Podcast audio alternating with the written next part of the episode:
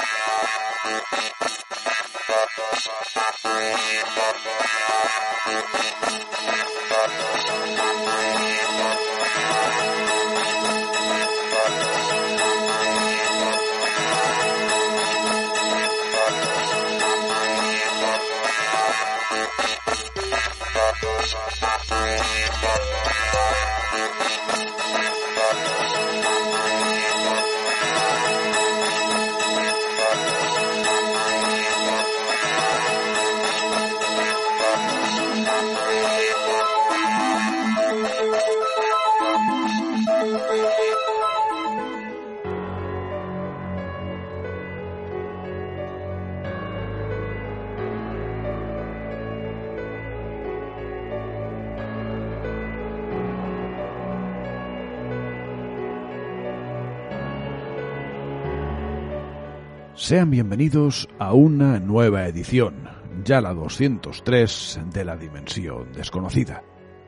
Les saluda como siempre Borja Rigo en nombre de todo el equipo que hace posible este programa.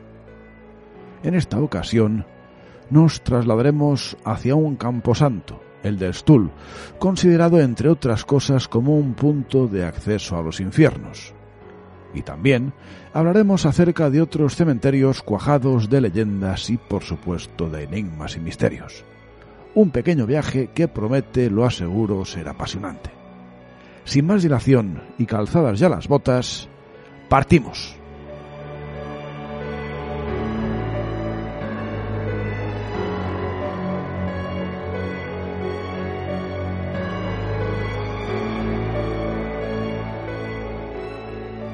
En ivox.com La Dimensión Desconocida.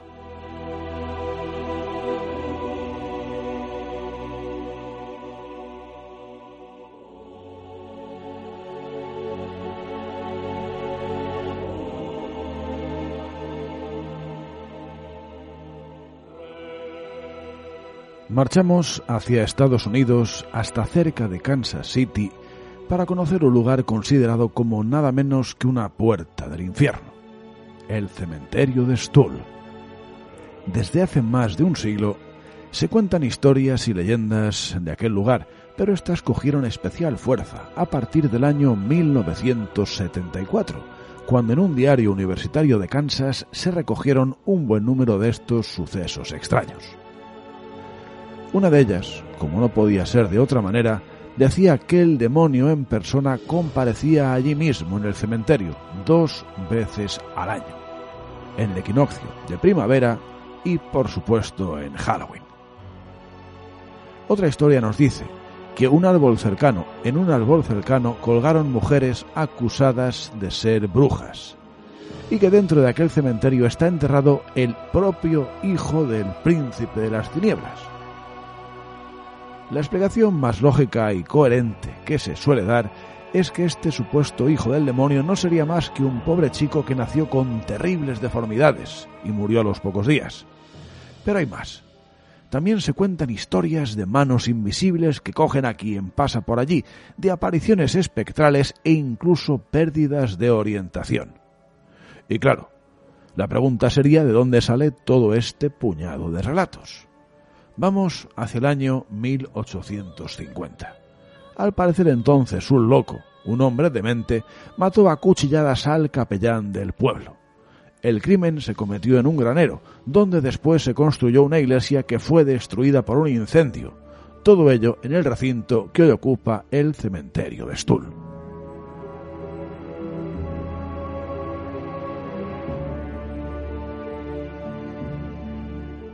Nuestra siguiente parada nos lleva a Escocia, de la cual hablamos ya la semana pasada. Concretamente nos trasladamos a Edimburgo, a uno de sus más célebres camposantos. Nos referimos al de Old Calton, del cual podemos contar más de una buena historia y cuyos terrenos fueron otrora usados como lugar de ahorcamientos y cementerio de ajusticiados e incluso como hospital de leprosos. La primera de estas historias tiene como protagonista a Jesse King y nos traslada en el tiempo hasta la década de 1880. Fue una mujer, granjera de profesión, que además ganaba algún dinero extra cuidando de niños. Siendo más honestos, más que cuidar a los niños, guardaba aquellos no deseados a cambio de buenos dineros. El caso que nos ocupa, de los muchos en los que se vio envuelta la mujer, es el del niño llamado Alexander, a quien sus padres abandonaron.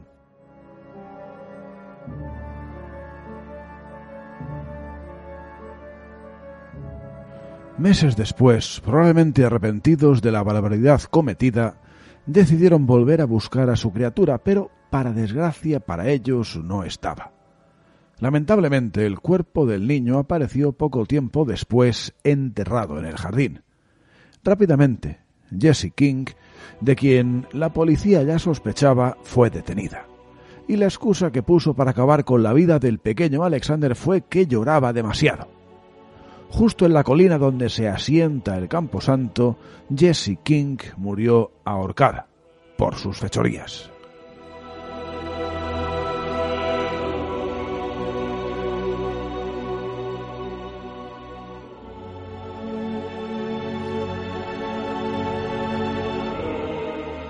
Es un lugar íntimamente vinculado a la brujería, a la caza de brujas que en Escocia tuvo sin lugar a dudas y si nos permiten la expresión una época dorada.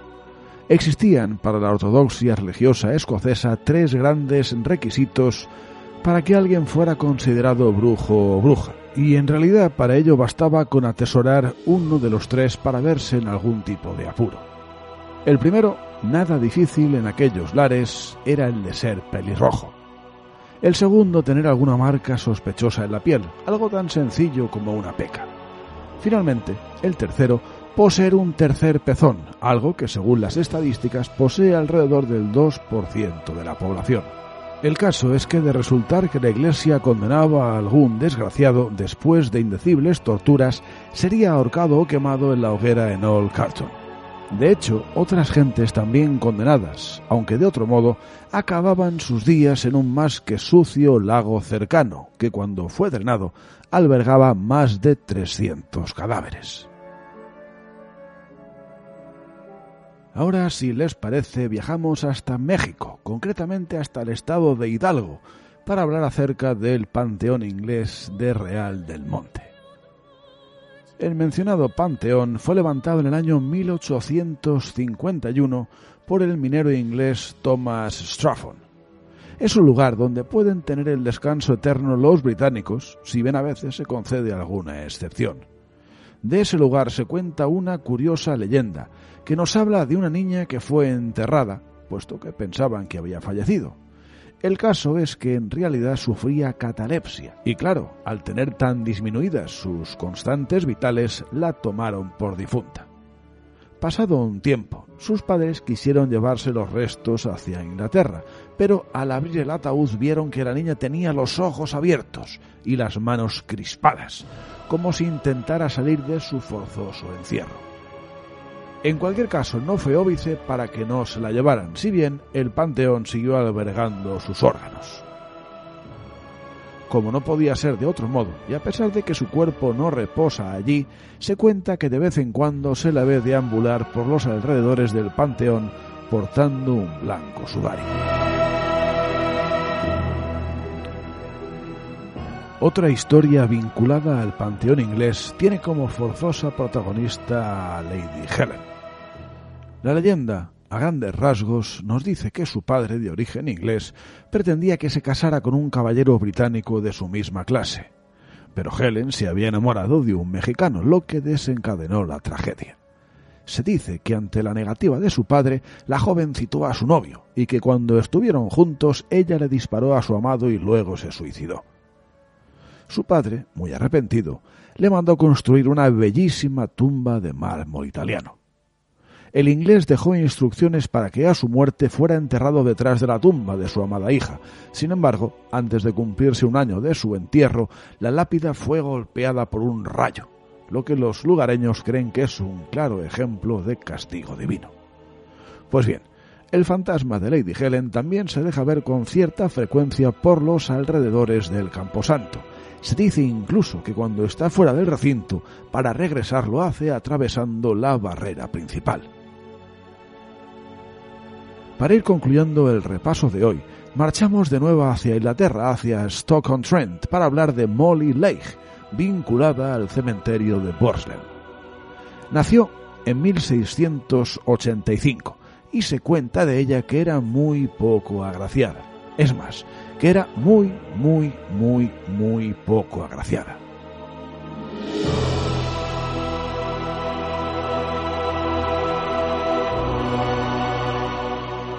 De hecho, desde siempre fue llamada la bruja de Borslen.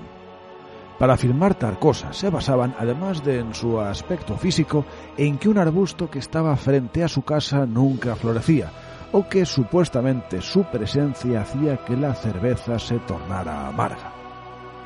Pero el asunto fue mucho más lejos. Fue acusada formalmente de brujería por el párroco local un tal Spencer, puesto que al pasar sobre él un pájaro negro que pertenecía a la mujer comenzó a sentirse terriblemente indispuesto a causa de un tremendo reumatismo y un fortísimo dolor de espalda. También se cuenta que el mismo religioso, junto a un nutrido grupo de personas, se acercaron una noche al hogar de la supuesta bruja y a través de la ventana vieron algo increíble. Vieron a la mujer sentada dentro del fuego, con el pájaro negro entre sus brazos. Por el motivo que fuere, no fue condenada, sino que murió de ancianidad en 1746. Una vez sepultada, tanto Spencer como otros clérigos de lugares cercanos exhumaron el cuerpo de la difunta, metieron al pájaro vivo dentro del ataúd junto con la mujer y lo orientaron al sur en lugar de al norte. Desde entonces se cuenta que para ver al fantasma de la supuesta bruja hay que llamarla cantando la noche de difuntos frente a su tumba.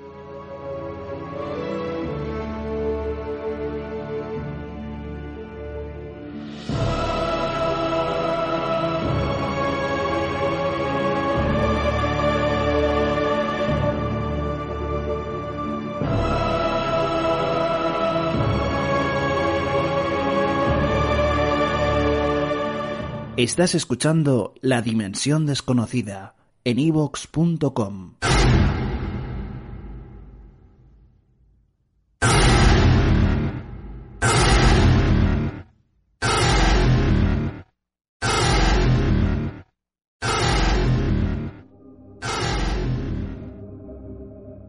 Hasta aquí la presente edición del programa.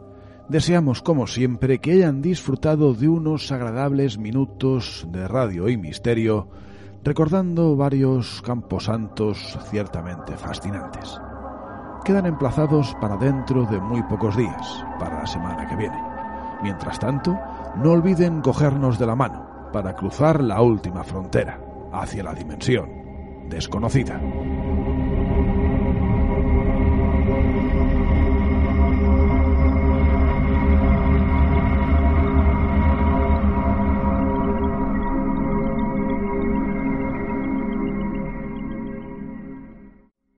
¿Te preocupas por tu familia? Entonces, ¿por qué darles solo huevos ordinarios cuando pueden disfrutar de lo mejor? Eggland's Best, los únicos huevos con ese delicioso sabor fresco de granja, además de la mejor nutrición, como 6 veces más vitamina D, 10 veces más vitamina E y 25% menos de grasa saturada que los huevos regulares, además de muchos otros nutrientes importantes. Así que, dales los mejores huevos. Eggland's Best, mejor sabor, mejor nutrición, mejores huevos.